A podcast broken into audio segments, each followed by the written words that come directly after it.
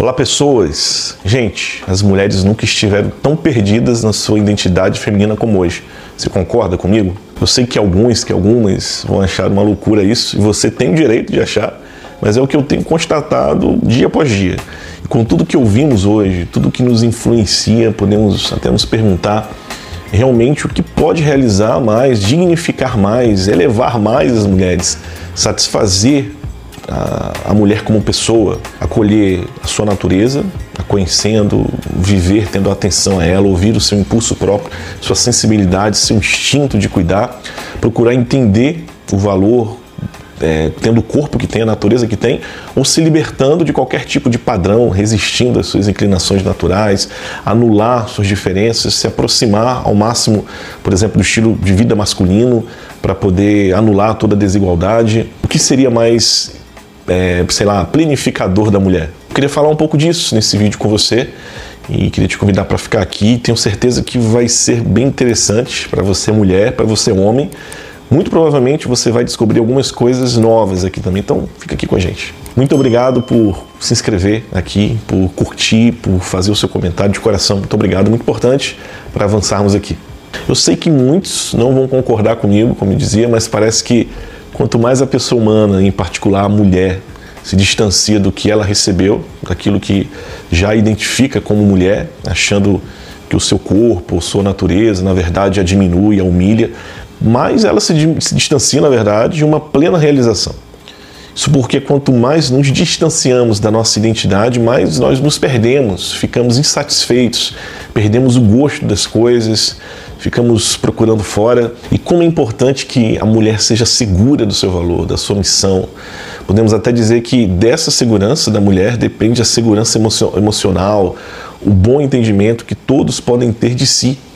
Talvez ouvindo isso, você influenciado por tantas ideologias pode até estar tá pensando agora, né? caramba, de novo, a liberdade da mulher vai ficar sendo tolhida, a, responsabilidade do mundo inteiro agora, agora recai sobre nós, mulheres. E sim, a missão de vocês, mulheres, é tão grande na formação das pessoas, na humanização dos homens, de outras mulheres, que sim, você, mulher, tem uma grande responsabilidade. Até porque, do ponto de vista teológico, a criação só ficou completa a partir da sua criação, mulher. Né? A família, a geração de novos homens só foi possível quando Deus te criou, quando Deus te formou. Esse negócio de que é, mulher é só um auxílio, né? essa visão que uma vez eu vi até uma, uma teóloga é, progressista né? dizer que esse negócio de dizer que a mulher é o auxílio do homem, quando na verdade o verbo significa o socorro, o socorro que está até em outras passagens relacionada a Deus. Né? É, o Senhor venha me socorrer, venha em meu auxílio.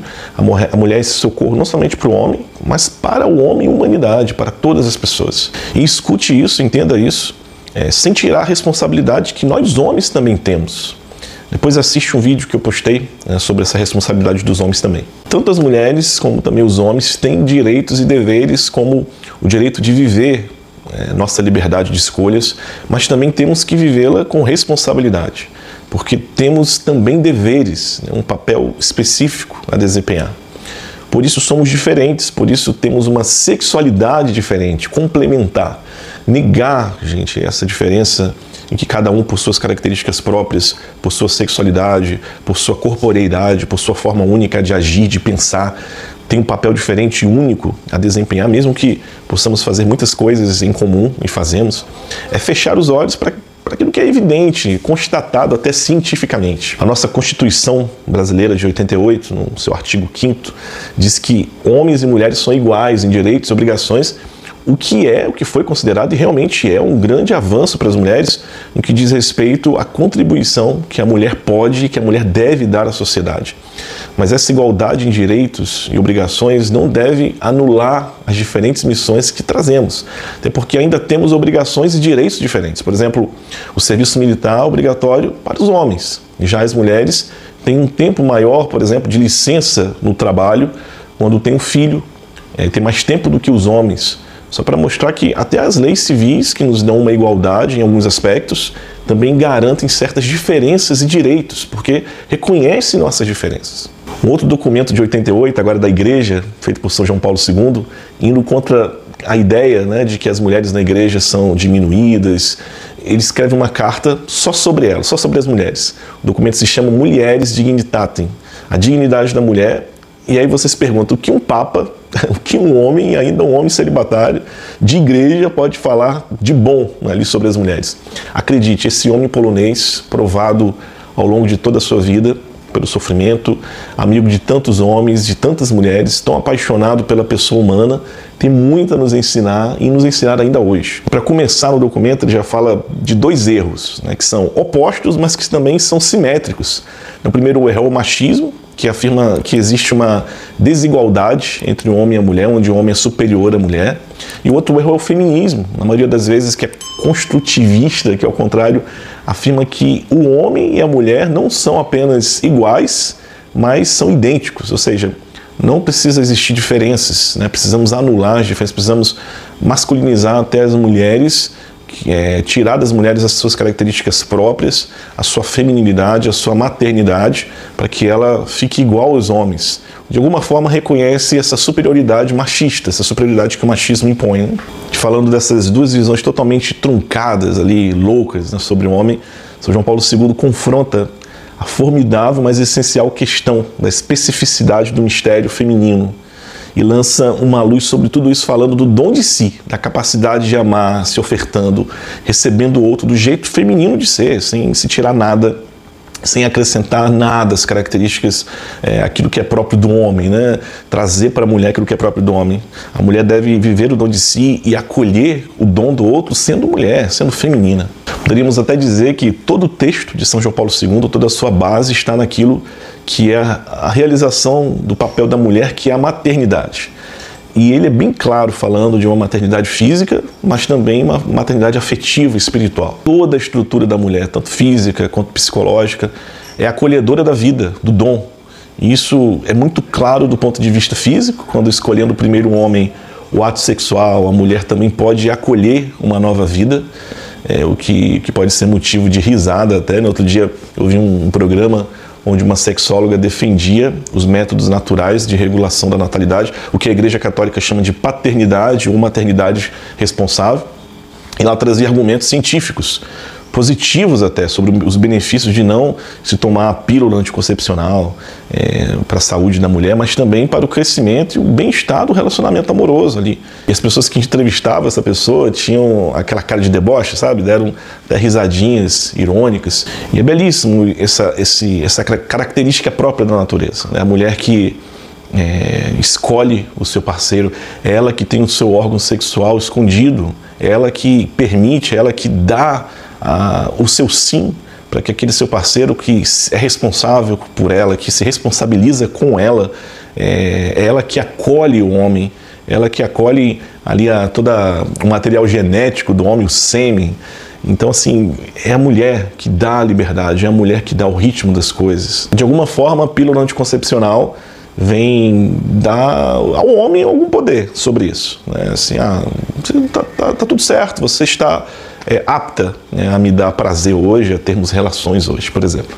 Isso mostra que essa capacidade feminina, essa sensibilidade que faz a mulher fazer escolhas seguras, como por exemplo, quem será meu esposo, o pai dos meus filhos, está de alguma forma ameaçada. Né? A mulher prefere a segurança de um anticoncepcional para não acolher uma nova vida e poder ter essa liberdade sexual que aparentemente os homens têm. A verdade é que essa emancipação tem servido mais, como eu disse, ao apetite sexual masculino do que a mulher ali no seu ritmo próprio.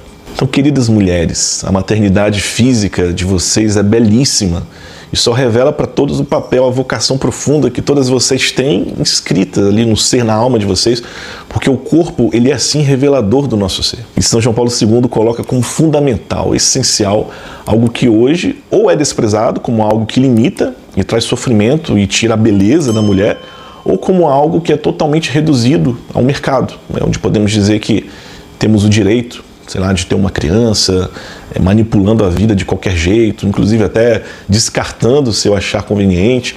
Nós precisamos entender bem a mulher traz qualidade para a vida do homem. Ela humaniza o homem, nos diz São João Paulo II. Os homens, nós somos eternos devedores das mulheres. Elas sentem a vida de forma muito mais profunda do que nós, homens. Começando ali pelo seu corpo, como já disse, Mas mesmo sem serem mães biológicas, a mulher vê a pessoa de forma muito mais profunda do que o homem. São muito mais sensíveis a Deus também, coloca isso nesse documento, as realidades espirituais. Por isso, mulheres, não adaptem, não queiram parecer com os homens para terem direitos, né? Continue ensinando os homens a terem o seu lugar e a dar o lugar devido a vocês, com todo o respeito devido. A mulher ela traz toda essa qualidade não somente para o homem, mas para a família, para o ambiente profissional onde ela está. Ela vai se preocupar, por exemplo, com as pessoas, com o bem particular de cada um, muito mais do que o homem. O homem é muito mais prático, muito mais objetivo.